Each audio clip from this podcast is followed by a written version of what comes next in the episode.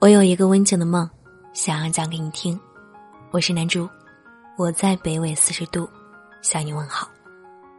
今天给大家带来的这期节目来自于作者中曲无闻。南方没有秋天，一下子进入了冬季。下班后，我精心为自己做了一顿丰盛的晚餐，吃完很满足的打开刚买的付费课程，一边学一边做笔记。电量提示只剩下百分之二十。我拿出字帖写小楷，原本心情不错，写到宣的时候愣了一会儿。正在充电的手机连接着蓝牙音箱，歌曲循环到“慢慢喜欢你”。书里总爱写到喜出望外的傍晚，而我正在做的事情是遗忘。三年前的夏天，我和室友英子。报了一个考研的培训班，日子过得很充实。突然有一天，坐在前面好几排的一个男生，总是频频回头偷看英子。每次他要看过来的时候，我都盯着 PPT，假装听课，亦或是在笔记本上写点什么，然后用余光观察他。我很想对他说：“英子是有男朋友的人，别打什么歪主意。”但转念一想。如果人家没有这个意思，似乎又有点自作多情。又过了一周，趁我们课间休息上厕所，他留了一张字条，字写的很好看，上面有一个微信，希望英子能加他。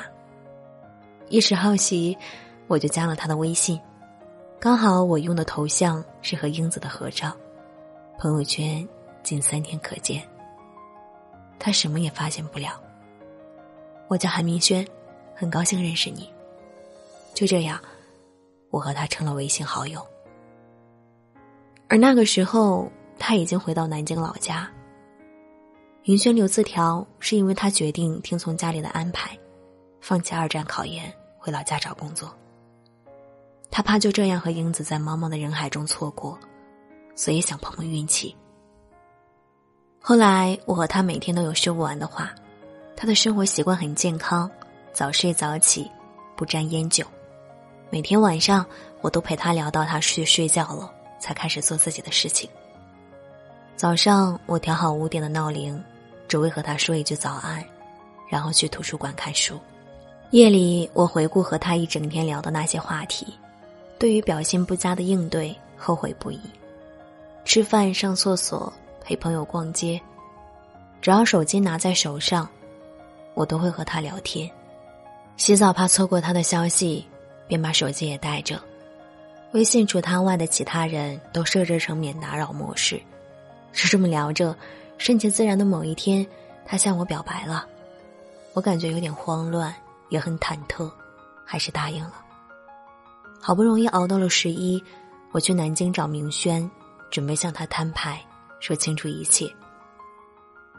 他到车站接我，看到我的那一刻很震惊。在我说完真相之后，冷冷的说了一句：“先找个地方住下来吧。”我像一只猫跟着他出站，他拿着手机和滴滴师傅描述我们所在的位置。第一次共进晚餐，我们一句话也没有说，像是拼桌的两个顾客，因为陌生不愿多看对方一眼。吃完饭，他把我送到酒店。我说我明天自己回去，他还是一句话没说就离开了。那一夜过得很漫长，我无数次点亮手机的屏幕，都没有他的消息。我等到快要天亮了才睡着，然后被他的电话吵醒。他说来接我，带我四处逛一逛。我像个做错事的小孩，跟着他走，心不在焉的挪动着脚步。时不时有车辆从我的身边疾驰而过，他轻轻的揽了一下我的腰。一阵电击让我全身酥麻。就这样，我真正成了他的女朋友。一连好几天，我们去了很多地方，在公园里给石膏涂色，他选了一只大白，涂得很认真。一遍涂完颜色不均匀，就等干了再涂一遍。我坐在小马扎上看着他，他的眼睛里有星辰大海。如果时间可以定格，就这样彼此看成雕像，风化成石，我也愿意。他每天把我送回酒店，又打车回家。在准备离开南京前的那晚，我把他留了下来。我把第一次交给了他，他像个孩子一样在我的怀里沉沉睡去。第二天，我起了个大早，给他手写了一封情书，每一个字句都仔细斟酌，只为把最认真的情话说给他听。看完后，他说：“你的字写的真丑。”然后吻了吻我的额头。从南京回来，我像是变了一个人，决定为他改变自己。从来不化妆的我，一下子买了很多化妆品。他说喜欢成熟一点的女人，就烫了波浪卷。他嫌我的字丑，我可以练。他嫌我不会做饭，我可以学。我想象着我们未来的生活，就已经开始幸福了。我要每天给他做早餐，吃完两个人一起出门，然后各自去上班。下班后一起去逛超市，买菜回家做饭。晚上一起追剧，各自玩手机看书也行，只要能一抬头就看到他，这辈子就知足了。以前的我特别不喜欢日复一日的单调生活，但是遇到他之后，我希望能和他过一辈子的琐碎。只是慢慢的，我发现明轩已经不关心我了。我刚开始实习的时候，在外面租房子，房租不够。他没有问我需不需要帮助，外派考察的一个月，他也没有给我打过一个电话。每次我要他的照片，想和他视频，他都拒绝。他说去洗澡，然后可以一晚上不说话。他说去驾校，明明只预约了两个小时，却消失一下午。我终于熬不住了，每次去南京找他，结果没待三天，他就烦我了。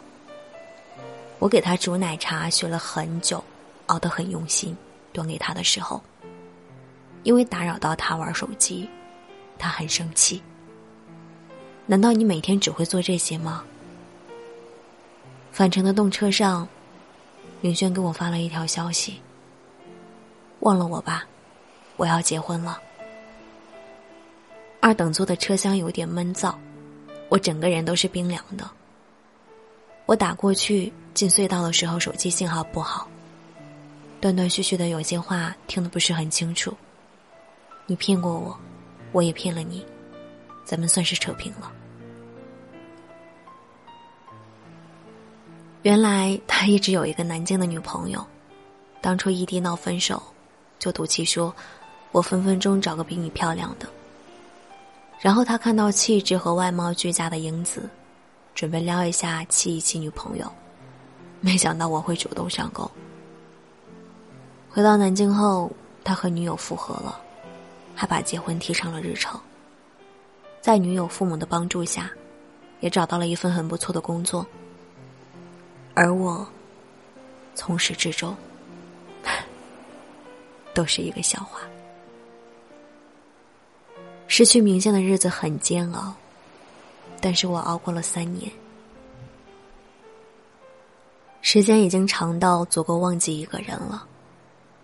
其实我知道我已经不再爱他了，但想等一等再放弃。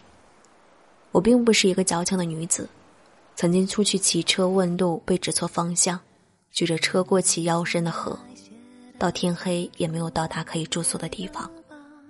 也曾在下班的路上被抢走包，追着小偷跑了几条巷子追回来，跑的时候摔了一跤。膝盖都青了，哼都没哼一声。这些我都可以应付，但跟明轩分手后，等公交车的几分钟时间，我却应付不了，总是忍不住的想要给他打电话。我听到的歌，看到的故事，似乎都在替我表达我的心情，眼泪总是不争气的往下掉。过了很久，我才知道，真正放下一个人是什么感觉。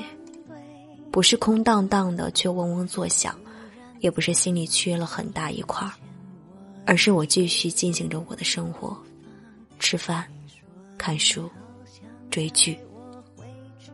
你仍旧在我的心里，在想起时，却又没有什么波澜了，不会偷笑或者失落，仅仅是因为用你爱过，把不去打扰当成最后的温柔。慢慢喜欢你，慢慢的亲密，慢慢聊自己，慢慢和你走在一起。这首歌的旋律，每次一响起，我都会无意识的、不由自主的想起你。倒不是我们之间有关于这首歌的故事，只是歌曲听起来有些淡淡的忧伤。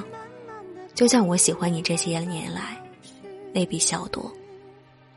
我还是会想你，却再也不是那种强烈的、怀揣着躁动的想。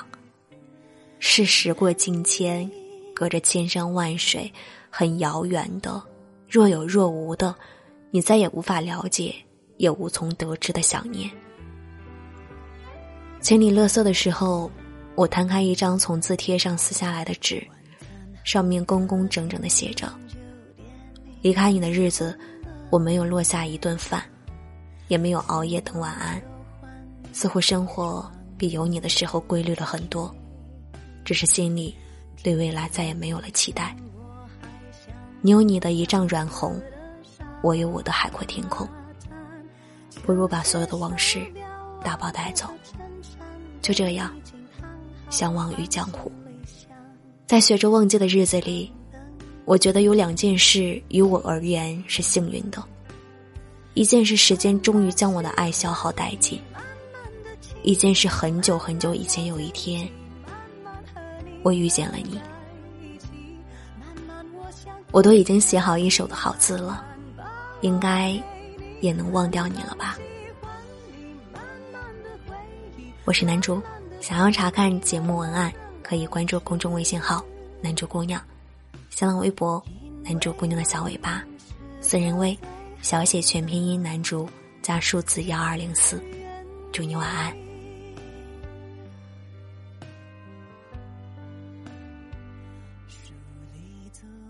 写到喜出